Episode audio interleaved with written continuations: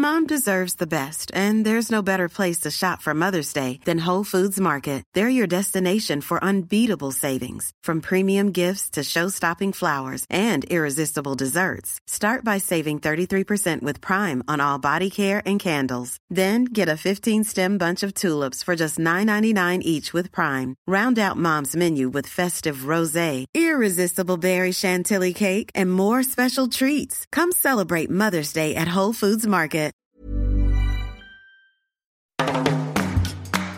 Penguin lädt ein, Autoren erzählen Geschichten.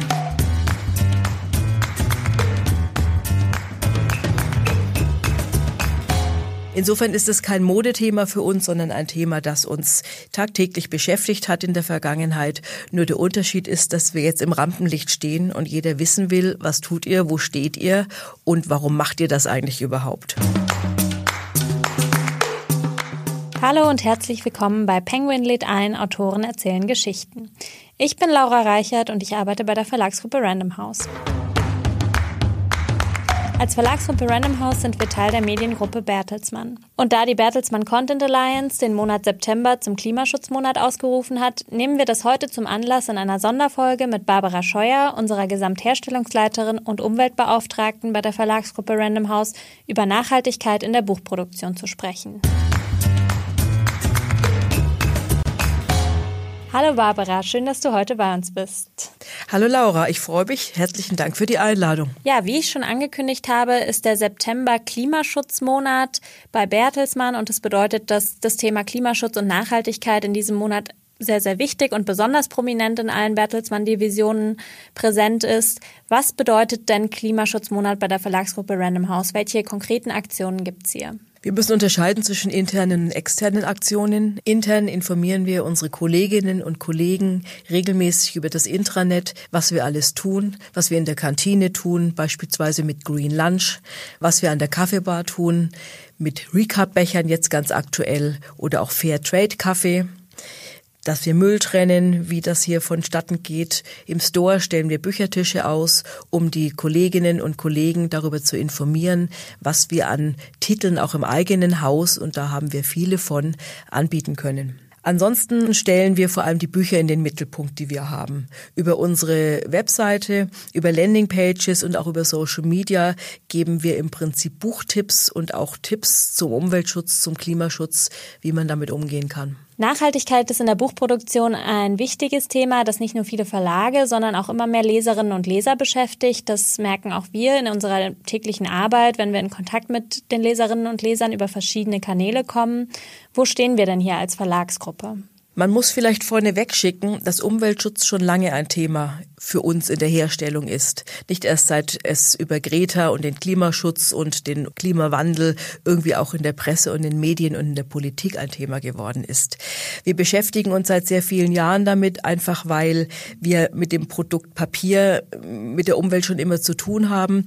Papier entsteht, Papier wurde schon immer mit Chemikalien behandelt, damit das Papier so aussieht, wie es eben aussieht.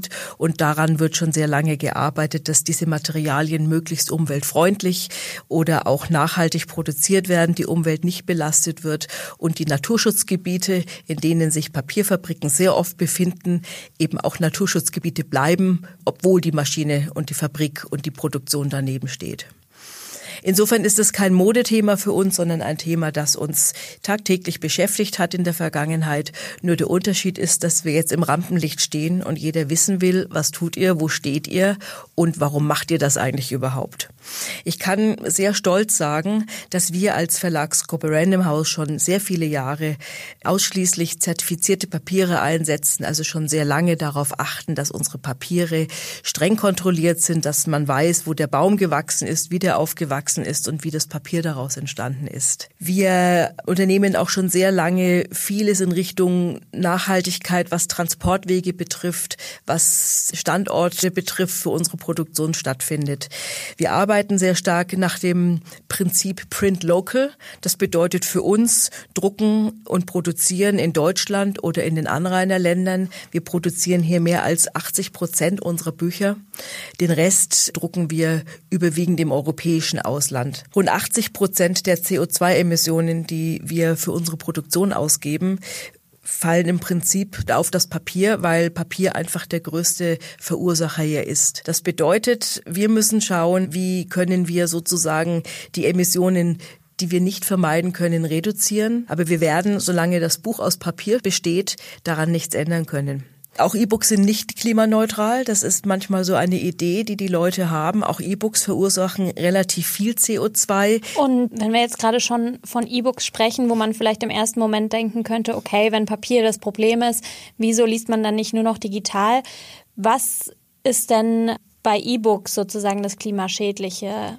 Das Klimaschädliche ist die Betreibung der ganzen Webfarmen irgendwo in Arizona oder in den Wüsten, die ja rund um die Uhr Zugriff geben müssen, damit die E-Books rund um die Uhr von der ganzen Welt, von jedem Mobile Phone oder Smartphone oder Device heruntergeladen werden können. Weiter umweltschädlich bei den E-Books sind die Reader, die Produktion der Reader, aber auch die Entsorgung der Reader.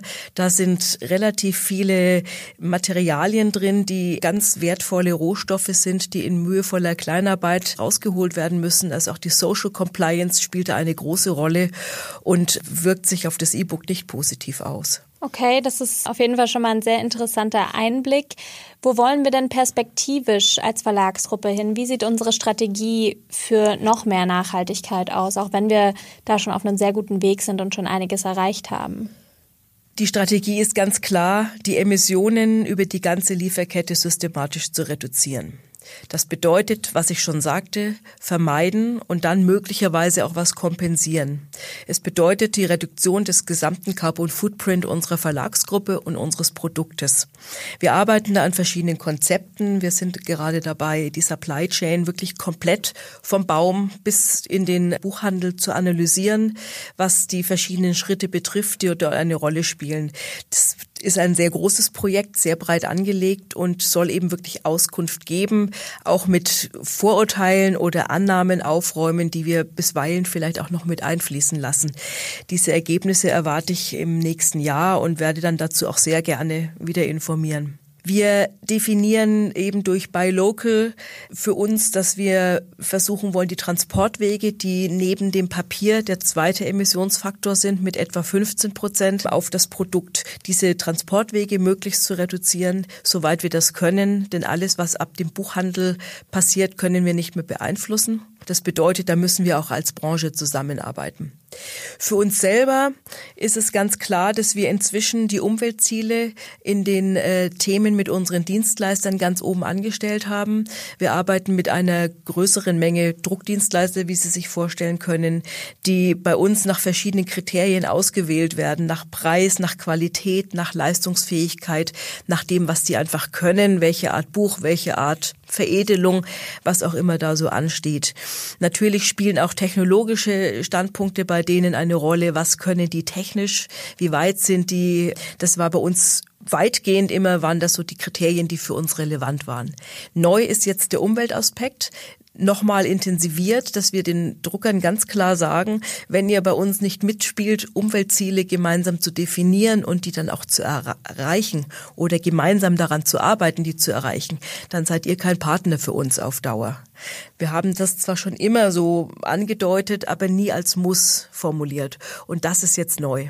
Das heißt, da agieren wir auch aus einer Position der Stärke ja. heraus, um eben auch Druckereien und ähnliche Partner ähm, mit ins Boot zu holen bei diesem Thema. Da haben wir als Verlagsgruppe mit 47 Verlagen natürlich einen viel größeren Einfluss als ein Verlag, der allein dasteht. Wir können diesen Druck ausüben und wir haben eigentlich auch eine Verpflichtung, diesen Druck auszuüben, eben im Sinne unserer Umwelt, um einfach ja dem Klima gut zu tun. Mhm. In den letzten Monaten wurde auch sehr viel über die Einschweißfolie diskutiert. Manche Verlage lassen diese bereits komplett weg.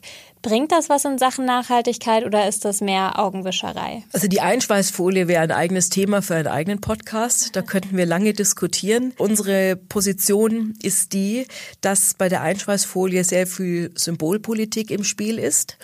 Denn nichts ist schlimmer als ein beschädigtes Buch, was ich entsorgen muss, was ich wegwerfen muss. Das ist für die Umwelt wirklich belastend. Die Folie, die dient vor allem auch dem Schutz auf dem Transport, in der Lagerung, in der Buchhandlung, aber auch im, im Lagerhaus, in unserem Warehouse. Es ist ein Sicherheitsfaktor in der Produktion. Also diese Folie ist nicht nur böse, die trägt im Prinzip der Qualität bei. Die Folie ist nicht mineralölhaltig, die Folie besteht aus Wasserstoff und verbrennt rückstandsfrei. Das bedeutet, wenn sie dem Recyclingprozess zugeführt wird, der ja für diese Art von Plastik besteht, dann ist sie eigentlich keine Belastung für die Umwelt. Aber trotzdem, auch hier setzen wir auf Vermeidung und versuchen dort, wo immer es sinnvoll ist und für die Produkte auch machbar ist, wo die Produkte robust genug sind oder stabil oder unempfindlich genug, dort diese Folie wegzulassen. Wir schweißen nicht mal 20 Prozent unserer Bücher ein sondern nur die Bücher, die empfindlich sind. Das sind die mit Schutzumschlag, das sind die mit hellen Naturmaterialien, die leicht verschmutzen, die schnell abstoßen. Mhm. Und wie sieht denn dann eine klimapositive Buchproduktion aus? Naja, fangen wir mal mit klimaneutral an. Klimaneutrale Produktion kann ich machen, indem ich auch da wieder vermeide und dann das, was eben einfach nicht zu vermeiden ist, kompensiere. Das bedeutet, dass ich investiere in Klimaprojekte im In- und Ausland, die der Nachhaltigkeit zugutekommen, dem Wiederaufbau von Wäldern zum Beispiel, Wiederaufforstung zugutekommen oder andere Umweltprojekte, die vor allem auch in der dritten Welt dazu beitragen sollen, nachhaltiger zu werden auf dieser Erde. Wir arbeiten da mit einem Partner zusammen, der uns auch Projekte anbietet, für die wir Zertifikate gekauft haben. Wir haben zwei Verlage im Programm, die schon seit zwei Jahren komplett klimaneutral produzieren. Das ist das Gütersloher Verlagshaus und das ist der Ludwig Verlag hier in München, der insbesondere auch Bücher zum Thema Umweltschutz rund um die Natur und so weiter publiziert, das also quasi in seiner DNA hat. Wir arbeiten aber auch in anderen Verlagen, punktuell, produktbezogen, schon über diese Schiene und bauen das aus. Da sprichst du einen wichtigen Punkt an. Es gibt ein relativ neues, nachhaltiges Herstellungsverfahren, das wir bereits für einzelne Titel nutzen. Das ist das Cradle-to-Cradle-Verfahren. Kannst du uns das vielleicht kurz erklären, wie das funktioniert? Im Prinzip Cradle to Cradle übersetzt bedeutet von der Wiege zu der Wiege. Und das heißt auf gut Deutsch, dass die Produkte so hergestellt werden, dass sie am Ende ihres Lebenszyklus wieder in die biologische oder in die technischen Kreisläufe zurückfließen können. Das heißt, alle Materialien, die eingesetzt werden, werden auf ihre Umweltfreundlichkeit bzw. Umweltverträglichkeit und vor allem auch auf ihre Wiederverwertbarkeit überprüft. Und wenn die nicht gewährleistet ist, werden diese Produkte, diese Materialien nicht eingesetzt. Das bedeutet auf gut Deutsch, dass die Auswahl der Materialien noch sehr eingeschränkt ist, dass es auch relativ teuer ist, Cradle zu Cradle zu produzieren und dass es sehr, sehr wenige Dienstleister gibt, die das so konsequent anbieten. Daher ist es nicht massentauglich. Für mich ist es ein Vorreiter für die Zukunft, aber im Moment ist es eine, eine Sache, die ich großartig finde, weil sie einfach Zeichen setzt und bei bestimmten Projekten auch wirklich sinnvoll ist. Diese Bücher sind dann auch natürlich auch klimaneutral produziert, haben keine Einschweißfolie, also die sind eigentlich perfekt. Und ist es realistisch, dass wir irgendwann alle Bücher auf diese Weise herstellen können oder Hältst du das nicht für wahrscheinlich? Ich halte das nicht für wahrscheinlich, einfach aus den besagten Gründen zu wenig Ressourcen, auch zu wenig Materialien, die hier im großen Stil in Frage kommen und zu teuer.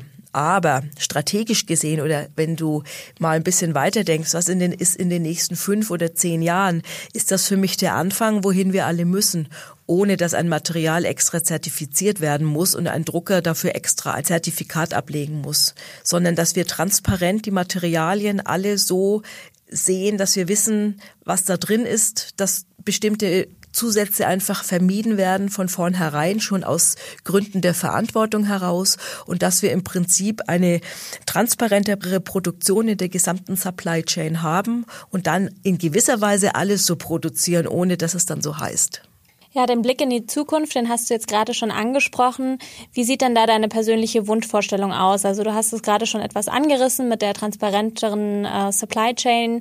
Wie sollte in deiner Idealvorstellung die Buchproduktion in zehn Jahren in puncto Nachhaltigkeit aussehen? Nun, da geht es eben los, dass die Materialien möglichst alle sauber sind, dass wir andere Materialien nicht mehr einsetzen, falls die angeboten werden. Sowas wird es immer geben, aber man kann darauf verzichten und man muss auch darauf verzichten können in der Zukunft.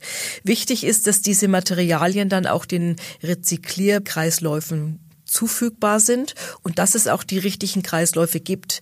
Denn momentan gibt es Materialien, die durchaus umweltfreundlicher wären, aber es gibt die Rezyklierkreisläufe dafür nicht. Gutes Beispiel ist zum Beispiel die alternative Folie, die wir ja auch in den Supermärkten kennen und die es auch als Einschweißfolie jetzt so allmählich gibt. Diese Folie ist eine gute Idee, aber im Moment gibt es keine Möglichkeit, die zu entsorgen. Entweder ich werfe sie in den klassischen Plastikmüll, dann wird sie mit dem übrigen Plastik verbrannt, obwohl sie eigentlich recycelbar ist und wieder aufbereitet werden kann oder sogar der Umwelt zugeführt werden kann. Oder sie landet im normalen Müll, dann wird sie auch, wenn es dumm läuft, verbrannt. Also der Nutzen ist nicht gegeben. Und da müssen einfach die Kreisläufe, die ganzen Möglichkeiten, die auch die Gesellschaft, der Staat, die Kommunen, die da geboten werden, die müssen sich verbessern. Zum Zweiten ist es natürlich unsere Verantwortung, hier möglichst Umwelt- oder Nachhaltigkeitsdenken zu produzieren, eine bedarfsgerechtere Produktion vielleicht auch zu steuern, dass wir die Auflagen besser aussteuern, dass wir nur das produzieren, was wir wirklich brauchen, und zwar in den Mengen, wie wir sie brauchen. Die technischen Möglichkeiten sind gegeben dazu mit neuen Druckverfahren, mit alternativen Druckverfahren wie zum Beispiel Digitaldruck, wo ich wirklich die Auflage aufs Stück definieren kann und im Prinzip mir keine palettenweise Ware aufs Lager legen muss in der Hoffnung, die kauft dann irgendwann jemand oder ich brauche sechs Wochen, um die nachzuproduzieren, sondern ich kann eine Just-in-Time-Produktion machen. Da ist bei uns noch Hausaufgabe zu machen, aber auch letztendlich in der ganzen Branche. Und ich glaube und bin echt überzeugt davon, dass wir in den nächsten fünf bis zehn Jahren da sein werden und dieses Thema gemeistert haben. Das wäre auf jeden Fall wünschenswert. Wie immer zum Schluss unsere Frage, welches Buch liegt gerade auf deinem Nachttisch? Was liest du gerade? Wenn du nach meinem Nachttisch fragst, dann muss ich dir sagen, dass mein Nachttisch aus einem Bücherstapel besteht. Und insofern kann ich dir nicht wirklich sagen, was da so alles liegt und was auch schon angelesen wird. Was ich aber aktuell wirklich lese, ist von Rob Hart, The Store. Ein Buch, was nicht wirklich lustig und unterhaltsam ist, aber sehr, sehr spannend und sehr, sehr realistisch. Ein tolles Buch, sehr zu empfehlen. Und das Zweite, was ich lese, so parallel, ist der neueste Wohlleben, das geheime Band. Da geht es um das Zusammenspiel zwischen Mensch und Natur. Auch sehr spannend und natürlich ein Thema, was mir sehr nahe liegt. Ja, passt wunderbar zu unserem heutigen Gespräch. Vielen Dank für dieses interessante und aufschlussreiche Gespräch, liebe Barbara. Und wir sind gespannt, was die Zukunft in Sachen Nachhaltigkeit für uns bereithält. Ganz herzlichen Dank auch an dich, Laura, und an die Möglichkeit, hier sprechen zu dürfen. Und auch ich bin gespannt, wie es weitergeht. Das war unsere Sonderfolge zum Klimaschutzmonat bei Penguin lädt ein, Autoren erzählen Geschichten. Wir haben von Barbara Scheuer erfahren, was in diesem Monat alles bei der Verlagsgruppe in Sachen Nachhaltigkeit passiert, dass E-Books nicht zwangsläufig klimafreundlicher sind als gedruckte Bücher und wie eine klimaneutrale Buchproduktion aussehen sollte. In der nächsten Folge von Penguin lädt ein, Autoren erzählen Geschichten, ist die Autorin und Auslandsreporterin des Spiegel Susanne Kölbel zu Gast mit ihrem Buch Zwölf Wochen in Riyadh. Sie erklärt uns, warum Saudi-Arabien einen so großen Einfluss auf die Weltpolitik hat und sie bringt uns spannende Einblicke in dieses Land zwischen Diktatur und Aufbruch mit. Ich hoffe natürlich, dass ihr wieder mit dabei seid. Wenn ihr Lob, Kritik, Anmerkungen oder Fragen habt, dann schreibt uns einfach eine Mail an penguin@randomhouse.de. Die Mailadresse findet ihr auch in den Show Notes. Lasst uns gerne auch eine Bewertung auf dem Streamingdienst eurer Wahl da.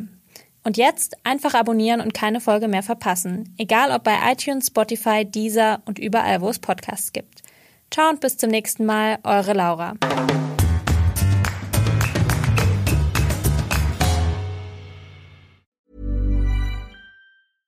Mom deserves the best, and there's no better place to shop for Mother's Day than Whole Foods Market. They're your destination for unbeatable savings, from premium gifts to show-stopping flowers and irresistible desserts. Start by saving 33% with Prime on all body care and candles. Then get a 15-stem bunch of tulips for just $9.99 each with Prime. Round out Mom's menu with festive rosé, irresistible berry chantilly cake, and more special treats. Come celebrate Mother's Day at Whole Foods Market.